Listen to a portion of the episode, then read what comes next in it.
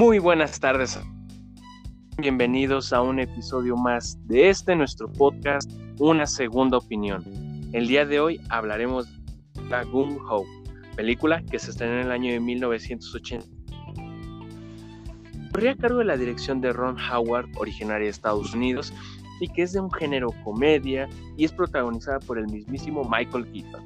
Para este análisis les traigo a Mario Castillo con quien hablaremos de la película. Pero bueno, dinos Mario, ¿de qué trata Gone Ho? ¿De qué es esa cinta? Claro que sí, Memo. Bueno, esta extraña película, pero también muy divertida, trata de cómo unos empresarios japoneses se convierten en dueños de una fábrica de autos que se encuentra en Estados Unidos. Dentro de la fábrica, los dueños japoneses tratarán de lidiar, este, tratarán de manejar la fábrica con unas normas muy estrictas, muy clásicas de cómo funcionan las empresas allá en Japón y se tendrán que enfrentar contra unos empleados estadounidenses que pues más que seguir las reglas tienen un estilo de trabajo un poco más relajado y un poco más de yo lo hago así porque yo quiero. Este, esta es la trama de la película. Dentro de la fábrica vamos a tener diferentes conflictos y es aquí donde entra nuestro protagonista, este Hunt, se llama Hunt Stevenson, interpretado por Michael Keaton, como tú lo dijiste. Hunt tratará de mediar estos dos bandos, tratará de mediar entre los jefes, que son muy exigentes, y entre sus amigos, que son los empleados, que son como un poco holgazanes, que son un poco más libres, para que esta empresa pueda funcionar. Está muy buena esta película, pero cuéntame, ¿qué te pareció a ti? La verdad me llevé una gran sorpresa al ver la cinta.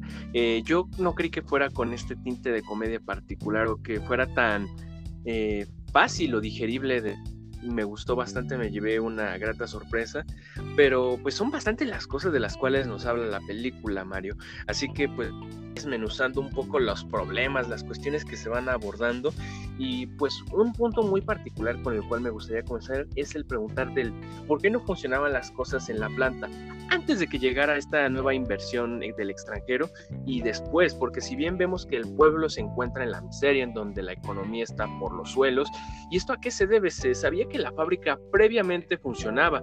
Aquí atribuir el hecho de que no funcionara o de que fuera la quiebra y por qué aún cuando llegó esta mano de obra del extranjero tuvieron varios conflictos y se tuvo que cerrar por un tiempo. ¿Qué es lo que genera tanto conflicto en esta ciudad con estos personajes?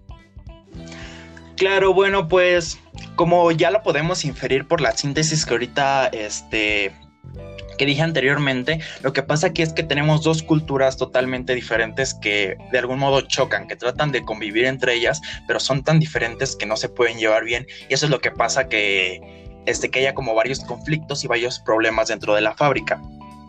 Este yo más bien diría que justo es este el punto del por qué no funcionan, porque los modos de trabajar son muy distintos. Desde el principio vemos cómo es que tenemos por un lado las empresas japonesas que son como más estrictas, más en donde le se le pone un principal importancia a que la función empresa, a que la empresa funcione, perdón, más que a cómo se encuentran los trabajadores individualmente. Por en cambio tenemos el otro lado que en las empresas estadounidenses, como lo muestra la película, es más un poco del individualismo, un poco más de, ah, es que yo tengo que estar primero, del si tengo algún problema, pues salgo del trabajo al ver por la empresa. Yo creo que ese es el principal punto por el que esta empresa no puede funcionar en primer punto, porque son diferentes modos de trabajo. Unos vienen con una mentalidad y otros vienen con otra mentalidad y eso es lo que provoca que sea imposible este, que este trabajo se pueda llevar a cabo, que la planta pueda funcionar.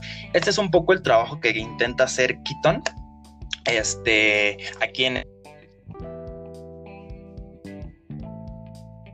Ok, sí, a lo mejor, este, los japoneses no tienen que ser tan estrictos, a lo mejor nosotros estadounidenses tenemos que trabajar un poquito más como para que las cosas se vayan a acostumbrar. Igual yo me atrevería a decir que, este, bueno, actualmente muchas empresas yo, este, se enfocan este, en generar un cierto clima, un cierto cultura dentro de las empresas que permita que sin importar las personas sean de diferentes países o vengan de diferentes lugares, trabajen. Este, esto se logra obviamente generando un sentido de identidad, un sentido de pertenencia y vínculos afectivos entre los mismos miembros, tanto como entre los jefes con los empleados como entre los mismos empleados. Sin en cambio, esto es algo que aquí no podemos ver. En primera vemos que son dos grupos que ellos mismos tienen sus propias definiciones, ellos mismos están demasiado, este, los vemos demasiados herméticos, demasiados categorizados ellos mismos y no se juntan. Este, y yo diría que es el principal punto por el que no funciona. Concuerdo con varios puntos de lo que mencionas, Mario, y esto se ve reflejado a lo largo de la película. Es posiblemente la gran clave el ver ese choque cultural que se da en muchas ocasiones, y lo vemos en los primeros minutos de la cinta, en donde llegar Hunt, nuestro protagonista, a, esta ciudad totalmente distinta, en donde es un idioma ajeno al que él conoce, en donde la ideología es totalmente diferente, le, le pega. Desde el momento en que saca su especie de aparato para proyectar eh, lo que viene siendo con su cañón la presentación, vemos que eh, el equipo, o sea, la mesa de directivos ya tienen eh, toda una especie de acomodo para que él pueda presentar y ver ese choque es brutal, el como él cómo se vende como el típico norteamericano que viene a presentarnos una gran idea con todo el entusiasmo, con más que con números, estadísticas, él nos habla desde el de lo que viene siendo testimonios, de lo que se sabe del lugar donde vive. Y vemos que al principio uno pensaría, no, pues no la va a hacer, este, los inversionistas de este país no van a querer apoyarlos. Y es bastante interesante el cómo da por hecho que va a ser rechazado. Se hace porque de donde viene Estados Unidos, cuando alguien, nadie te hace preguntas, cuando nadie está sonriendo, posiblemente tú lo tomarás como un no nos gusta tu proyecto, hay que abandonarlo y es algo bastante interesante si nos ponemos en el contexto de Norteamérica en aquellos años que trata de adaptar o reflejar la película, en donde la industria automotriz estaba al máximo, en donde producir autos era algo del día a día. Tenemos a los grandes eh, grandes constructores o gente industrial de esta época en donde trataban de producir mayor cantidad, se hace por mayor beneficio, estas cuestiones administrativas que nos recuerdan a esos personajes icónicos de lo que es la psicología industrial, de lo que es la administración, se hace un Elton Mayo o un Henry Fayol, personajes que trataron de implementar esto que se nos muestra en la película, dos ideologías que son totalmente distintas, pero que buscan un bien común. Si bien los enfoques son totalmente distintos y lo notamos, no sé qué es lo que opinas en cuanto a lo que viene siendo esta división, en donde la cultura norteamericana tiene un estilo donde busca un poco más el bienestar del trabajador, o al menos es lo que nos muestran que es lo que trata de conseguir Hunt, en donde quiere que todos sus colegas tengan eh, seguro, cuenten con un buen salario y tener la facilidad de salir en ciertos horarios, tener su hora de recreo o de poder tener esa libertad, mientras que vemos que esta otra cultura ajena al occidente es totalmente distinta, en donde vemos que la producción es lo importante, el tener la mayor cantidad de autos que sean eh, bien hechos, porque ojo, ese es un punto que se nos comenta y que le hacen la mofa a Estados Unidos de que sí, podrás tener muchas cosas, pero pues estas se rompen. Inclusive lo vemos más adelante en la película cuando en una escena Hunt trata de escapar en su auto en donde por accidente rompe la manija y nos hace referencia a lo que es esta mano en ocasiones barata o que no tiene la misma calidad que tiene este, esta nueva empresa. Con lo cual me hace preguntarte, ¿qué opinas en cuanto a lo que viene siendo este contraste de culturas? hay muchas escenas, Mario, en la cual vemos ese choque desde el ámbito laboral hasta incluso en el aspecto de recreación cuando están jugando béisbol. Vemos que aquí se ve reflejado tanto la ideología y el carácter de estas dos culturas. ¿Qué puedes decirnos en cuanto a esto? Claro, bueno, yo más que nada quisiera remarcar que pues hay que tomar en cuenta este, la fecha, el contexto en el que salió esta película, porque bueno, no creo que en la actualidad sigamos pensando de esa forma, ¿no? Que a lo mejor los japoneses tienen como esta forma un poco más rígida de trabajar y que los estadounidenses, o en general todos los occidentales, ¿no? Que tienen esta forma como más libre, como más de hacer negociaciones, más de competencia.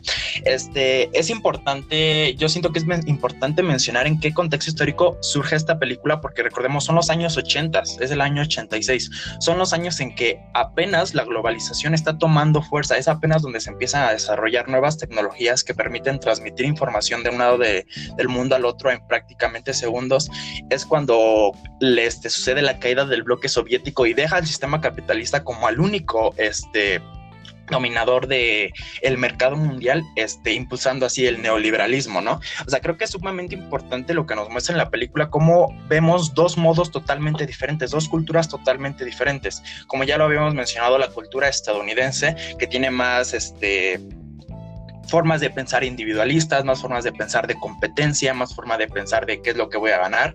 Y vemos la, este, la otra parte de los japoneses, ¿no? Este que es más como de, ah, pues es que es, necesitamos, es que el trabajo que yo hago dice, este, dice algo de mí, ¿no? Vemos esta identificación incluso en la empresa en el que dice, es que yo, eh, hay una escena en la que dice, ¿no? Este, es que yo estoy desavergonzando a la empresa, es que no le estoy dando orgullo a la empresa por un pequeño error, ¿no? E, este, se lo toman como muy en cuenta.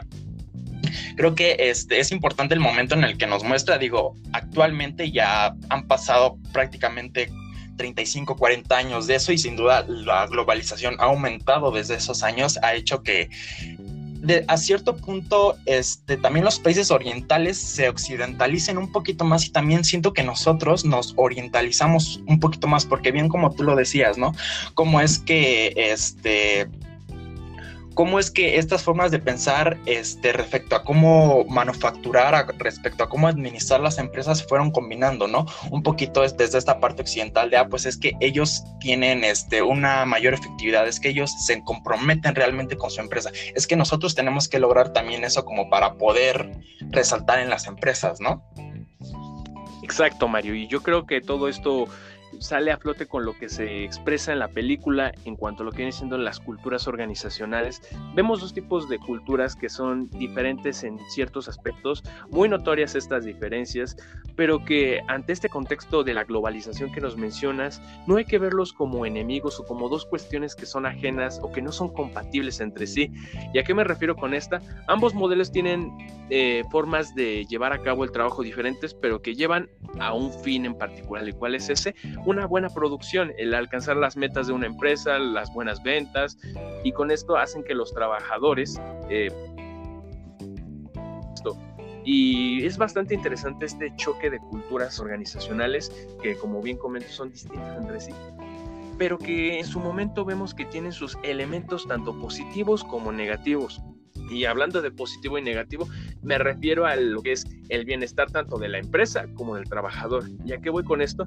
A que si tomamos el ejemplo del modelo norteamericano, vemos que como bien lo comenté, se enfoca o se centra en lo que viene siendo la comodidad del trabajador. Cuando menos vemos que Hunt trata de especializarse en eso o trata de enfocarse en ello con su gente, organizándola, proponiéndole metas, proponiéndole trabajar y esto a cierto punto les da ciertas facilidades, desde el hecho de poder estar con la música, que si uno de los trabajadores tiene que salir temprano porque tiene que ir al parto de su mujer, todas estas cuestiones se ven reflejadas en la cultura norteamericana el contraste que se nos hace con la cultura japonesa es completamente distinto, en donde existe una mayor rigidez en lo cuanto a lo que concierne al trabajo, el cumplir con las horas establecidas, inclusive nos mete ese sentimiento, entre comillas, del trabajador, en donde tiene que sentirse eh, parte de un todo. Y esto se nos menciona cuando uno de los directivos le dice eh, a Hunt que ellos ven el trabajar para una empresa como algo de su día a día, es parte de su vida y que si no llegan a las metas, ellos se sienten mal. ¿Por qué? Porque no están cumpliendo y es algo que les afecta ya no solamente en lo laboral, por así decirlo, sino que transgrede a lo personal.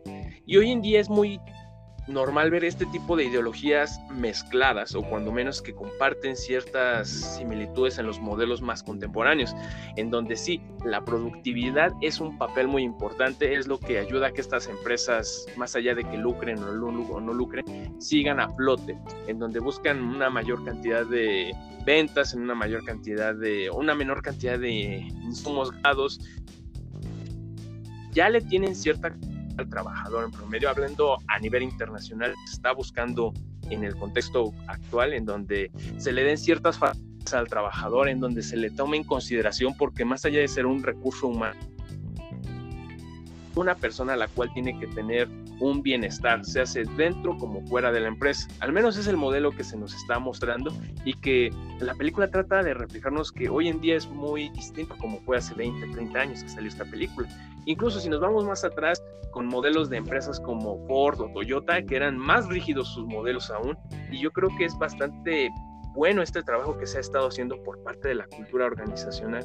¿Tú cuáles crees que son estas ventajas o desventajas que se nos muestran tanto con una cultura como la otra y lo que tenemos hoy en día, Mario?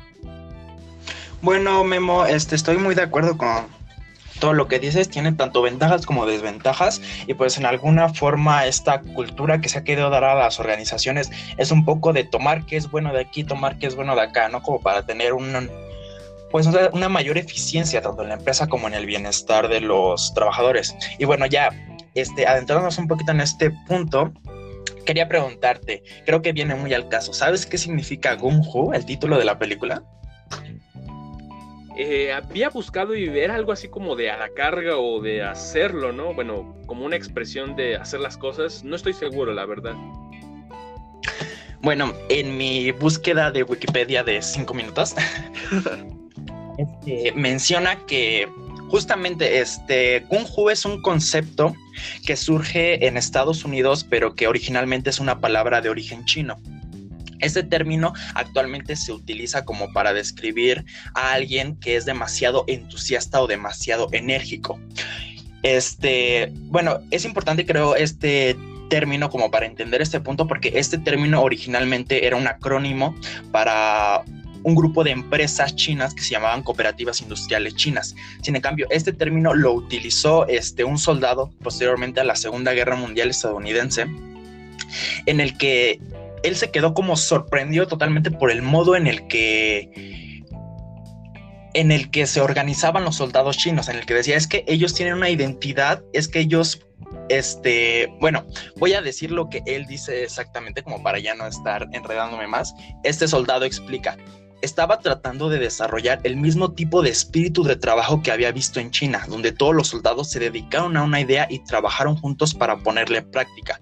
Para mí, Kung Fu significa trabajar en armonía y creo que es un poquito este punto que mencionamos de qué cosas positivas y qué cosas negativas nos traían este, ahora sí que esta mezcla de culturas y creo que lo, este, lo podemos ver muy bien en este concepto, el hecho de que vemos cómo es que estas culturas de un una ideología un poco más oriental, tienen esta, este, tiene una caracterización más de producción, más de lo que se tiene que lograr en el trabajo, más como lo que se tiene que lograr en la empresa, y es lo que por los años 50, 60, este, otras industrias más occidentales dijeron, es que nosotros también tenemos que hacer eso. Ahora, ¿cómo podemos hacer nosotros como para lograr esos producción, como para lograr todo eso? Sin en cambio, también está el otro punto, ¿no? En el que nos dice de, ok, sí, este, pero ¿cuál es la carga que le estás dando a los empleados? ¿Cuál es la carga que le estás dando por obtener estos niveles tan altos de producción en el que pues como lo muestra en la misma película, ¿no? A veces había momentos en los que los trabajadores este, no tenían tiempo ni para comer, ni para ir con sus familias, incluso hasta hacían del baño en la misma fábrica, ¿no? El punto de que, ok, sí, este, está bueno maximizar estos estos tipos de organizaciones con otros tipos de ideologías, en este caso como lo vemos en las chinas, en las japonesas, pero también la otra parte que también, este, como lo podemos ver en la película, al final los japoneses toman esta parte, ¿no? De las organizaciones occidentales, el hecho de, este, es que sí, sí está bueno la producción, pero también hay que tener en cuenta el trabajador. Si es que el trabajador no está bien, entonces tampoco vamos a tener un buen desarrollo. También es un poco esto, como lo mencionabas, del no considerar tanto a los empleados como recursos, sino más a lo mejor como capital en el que sabes que si inviertes en ellos, en el que sabes que tu personal está bien, entonces tu producción también va a ser buena. Me gusta esto que comentas, Mario, porque algo que se ha logrado o que se ha ido trabajando en países a lo largo de muchos años cientos de años, incluso me atrevo a decir, uno pensaría que esto es algo nuevo, es algo que empezó a surgir a partir del siglo XX, evidentemente, hablamos de revolución industrial, de todos estos conceptos que hablan de la tecnología, pero es algo que se ha ido trabajando desde un principio, tanto de la vertiente en donde se preocupa uno como por el trabajador, así como por la productividad. A ver, hablemos de lo que viene siendo la productividad, incluso lo podemos aterrizar a un contexto aquí en México, lo que fue el gobierno de Porfirio Díaz, en donde entró la mano extranjera, en donde estuvieron participando muchas eh, empresas eh, transnacionales, en donde no se le daba el apoyo al trabajador mexicano, en donde vemos que eh, no se respetaban los derechos, no no, se le daba un trato gusto, y esto le trajo a México este, mucha pobreza en cuanto a lo que viene siendo a la gente, al pueblo en general, pero le trajo lo que viene siendo la industria, le trajo tecnología. Y nos podemos ir más atrás este, con, un, con un personaje en concreto que me gusta bastante para lo que viene siendo el tema del que estamos hablando, y es la aportación de Robert Owen. Fue un sociólogo, más que sociólogo, fue un humanista utópico, porque eso es lo que eran para nuestra época, lo que podemos considerar, en donde se enfocó más en el bienestar del trabajador, en donde les daba vivienda, en donde le daba educación a la familia de los trabajadores.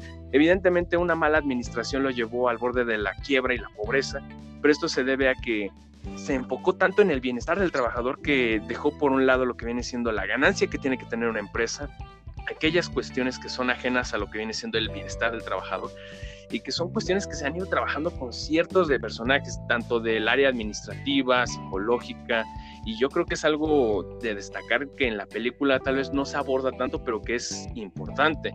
Eh, y yo creo que hay cientos de personajes que podemos mencionar, otro más de, de lo este autor llamado Elton Mayo, el cual realizó bastantes investigaciones en las fábricas, en donde hizo algunas pruebas, experimentos, buscar aquellos factores que podían intervenir en el bienestar de los trabajadores y una mejor producción. Porque, ojo, muchas veces eh, los, las empresas se enfocan, se hace en uno o dos de estos factores, pero no en ambos al mismo tiempo.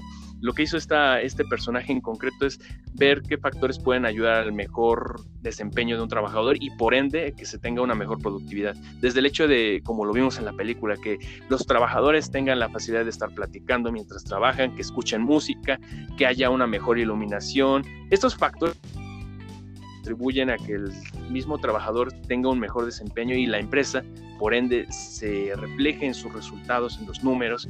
Y no sé, esto me hace bastante a colación el modelo que se nos presenta, vemos que estos trabajadores se veían motivados ¿por qué? por la idea del dinero, ese bono que les había prometido su líder Hunt, que les dijo, si logramos 1500, este, bueno, si logramos 1300, más bien 13000 eh, carros, podremos alcanzar nuestras metas y tendremos un bono.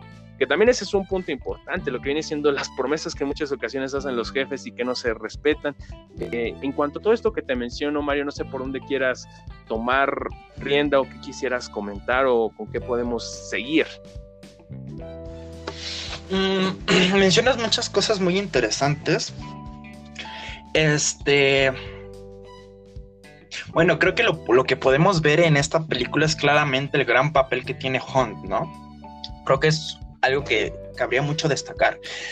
Este, y es un poquito eh, este papel que está desarrollando Hunt, el papel que se quiere desarrollar muchas veces este, los psicólogos, ¿no? Especialmente los psicólogos organizacionales, tienen un poquito esta esta tarea de coordinar este, tanto lo que pasa con los jefes como lo que pasa con los empleados, que toda la planta, que toda la empresa este, pueda de una manera productiva y de una manera ordenada, ¿no? Y creo que es el punto, este, aquí esta película lo podemos muy bien representado en el papel de este personaje y justo, este, como tú lo mencionabas, ¿no? muchas de las cosas que pues tiene que hacer Hunt es esta parte de la motivación por parte de los empleados, que bueno, él utiliza una persuasión que a mí me encanta. Claramente podemos ver que es un líder de tipo carismático en el que sabe cómo llegar a las personas, sabe qué es lo que les tiene que decir, incluso los discursos, ¿no? Cómo los empieza. Empieza hablando con cosas familiares, cosas que ellos ya conocen. Empieza hablando con esto de los juegos de béisbol que se daban ahí en esa ciudad cuando eran más pequeños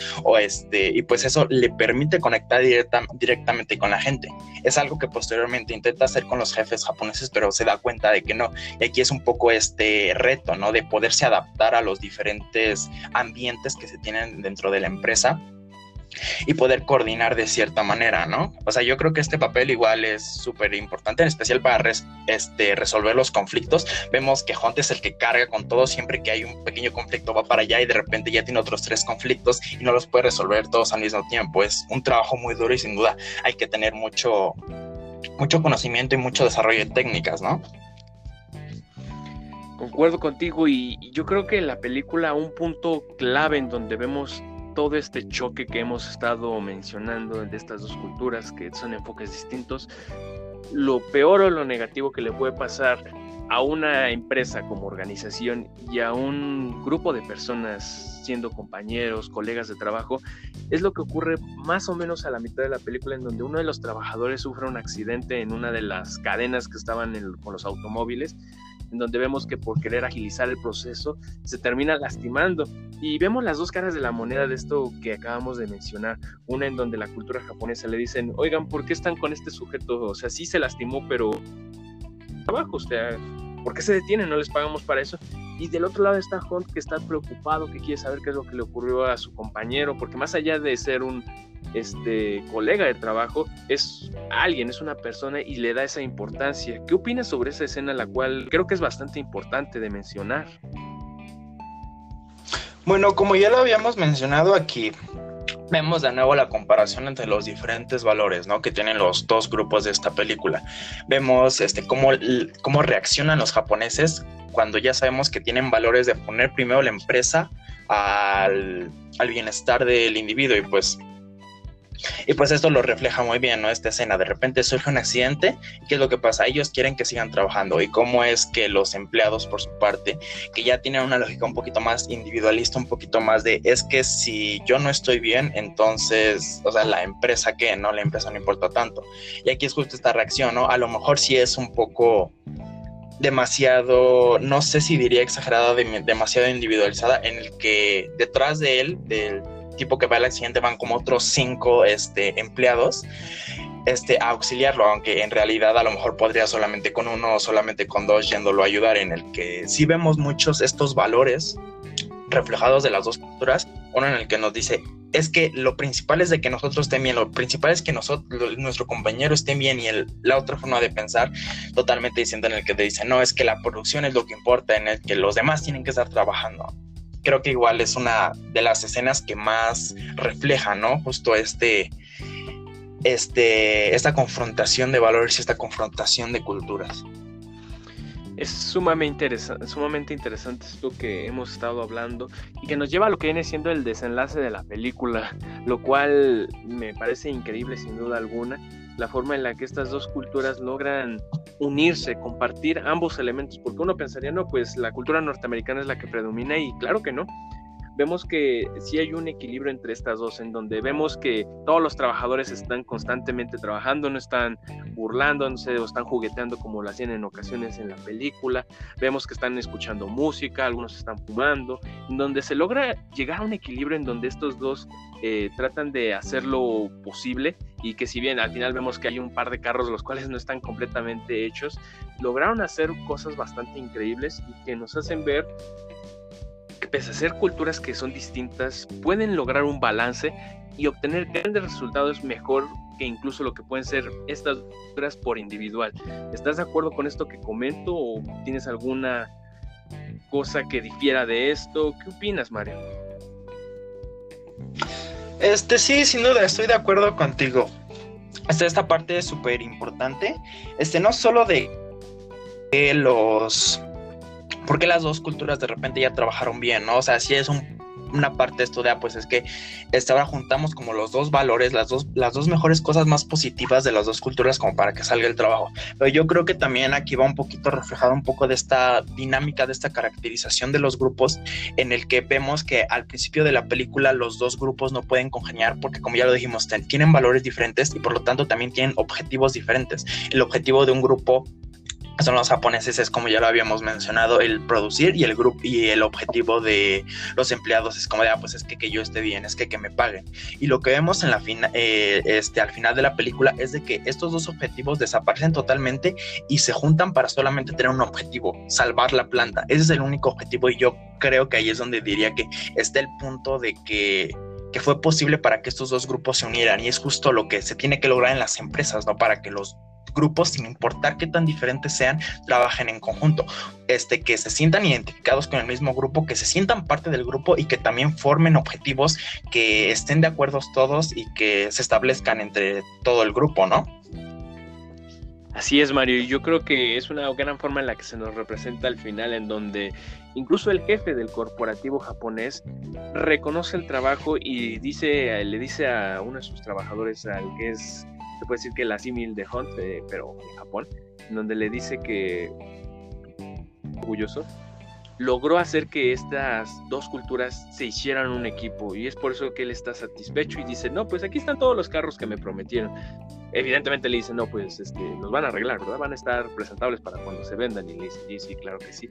Pero nos da a entender que más allá de lo que eh, los problemas que ocurrieron, la forma en la que ocurrió esta integración, no solamente a nivel corporativo, en donde sea una empresa japonesa que eh, está colaborando con este, este pueblo en Estados Unidos, sino todo lo que conlleva que acabas de comentar, Mario, en donde ya vemos un equipo sólido, en donde comparten ideales, en donde hay un buen ambiente de trabajo y la producción denota todas estas cosas porque si bien es el modelo que comentamos en un principio, en donde es lo que están apuntando varias empresas hoy en día, lograr este contraste en donde sí, somos una empresa y sí queremos este, nuestros propios beneficios, evidentemente es lo que hace una empresa, pero no significa que en el proceso no vamos a fijarnos en el trabajador, le vamos a procurar que esté bien, se hace dentro y fuera de la empresa, y todas estas cuestiones que podemos pensar, no, pues es que solo ve por su beneficio la empresa, pero es algo que se agradece y es algo que muchas empresas hoy en día lo están tomando. Sin embargo, existe la otra punta del iceberg, la cual nos dice que hoy en día se siguen cometiendo varios de los errores vistos en la película. Y te pregunto, Mario, ¿por qué varios países, incluso en México, vemos que es algo ajeno este modelo que estamos planteando como ideal o utópico eh, a seguir? ¿Por qué varios países no han seguido este modelo? ¿Qué es lo, lo que nos seguimos equivocando, se hace empresas, trabajadores? ¿Qué es lo que ocurre ahí, Mario? Bueno, yo no diría que hay una causa específica para que estos, sino que son como varios factores que podríamos describir, ¿no? Yo los que podré identificar es de que o sea, es cierto, sí está muy bonito este ideal de las empresas en las que todos los trabajadores son felices en las que se tiene que abogar por el bienestar del trabajador, ¿no? Pero sin en cambio, como sabemos, esto no ocurre en todas las empresas, esto no ocurre en todos los lugares. Este, sin duda alguna, el sistema en el que nos encontramos, este sistema capitalista neoliberal, lo que nos obligues a competir entre nosotros, a competir descarnadamente para obtener la mayor cantidad de recursos. Y es mucho lo que tienen este objetivo las empresas, este que no me importa el trabajador, lo importante es la producción. Este, siento que son las reglas del mundo en el que estamos viviendo y pues sin duda este, hay muchas muchas organizaciones y muchos lugares en los que se sigue explotando este, y no tomando en cuenta el papel de, del empleado. Sin duda alguna ya hay este, leyes internacionales que están prohibiendo esto, que están abogando porque justamente estas empresas cambien su modo de trabajar para un, una forma más centralizada en en el empleado. Este, pero bueno, a pesar de eso sigue existiendo y yo también otro factor que consideraría importante es que muchas veces no se sabe cómo administrar este, eh, a los empleados, no se sabe cómo organizar los grupos, no se sabe cómo tener una buena motivación dentro de los empleados. Muchas veces eh, lo podemos ver en empresas transnacionales, multinacionales, tenemos esto de que son empleados de diferentes lugares pero es muy difícil hacerlos trabajar juntos. Hay muchas empresas que todavía este, no conocen bien cómo desarrollar este, equipos de trabajo, cómo desarrollar estas estrategias.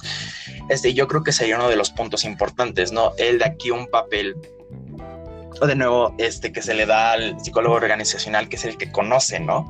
Es justo el especialista para formar estos grupos, para saber cómo motivar, para saber cuáles son las estrategias que se tienen que utilizar para así tener por una parte este, una buena producción dentro de la empresa, pero también este, que los empleados se encuentren en una situación de bienestar, en una situación de satisfacción, ¿no? Y pues es algo que, o sea, en muchas empresas no tenemos esto, no tenemos esta asistencia por parte de profesionales que realmente sepan. No sé, se lo dejan a ah, pues al cualquier, no le quiero echar este malas este, intenciones a, cualquier administrador o a cualquier empresario que pues sí, a lo mejor sabe de administración, sabe de empresas, pero pues no sabe cómo es que las personas este, interactúan, no saben cuáles son sus motivaciones, cómo es que pueden congeniar sus personalidades. Yo creo que este sería un punto igual muy importante a considerar, ¿no? ¿O tú qué crees? Vaya que sí, Mario, es bastante bastante lo que se ha logrado en los últimos años, pero sin duda alguna aún así hay mucho que hacer. Se hace por la parte logística, administrativa, más humana, psicológica, que nos concierne nosotros como estudiantes de psicología. Vemos que es algo importante y que se tiene que estar trabajando, no es algo que de la noche a la mañana esté pasando, sucediendo, es algo que requiere bastante tiempo. Si nos referimos a un contexto más particular aquí en México, son muy pocas las empresas que siguen estos modelos que bien países más desarrollados como Estados Unidos, como Inglaterra, Canadá han tratado de implementar o mejorar.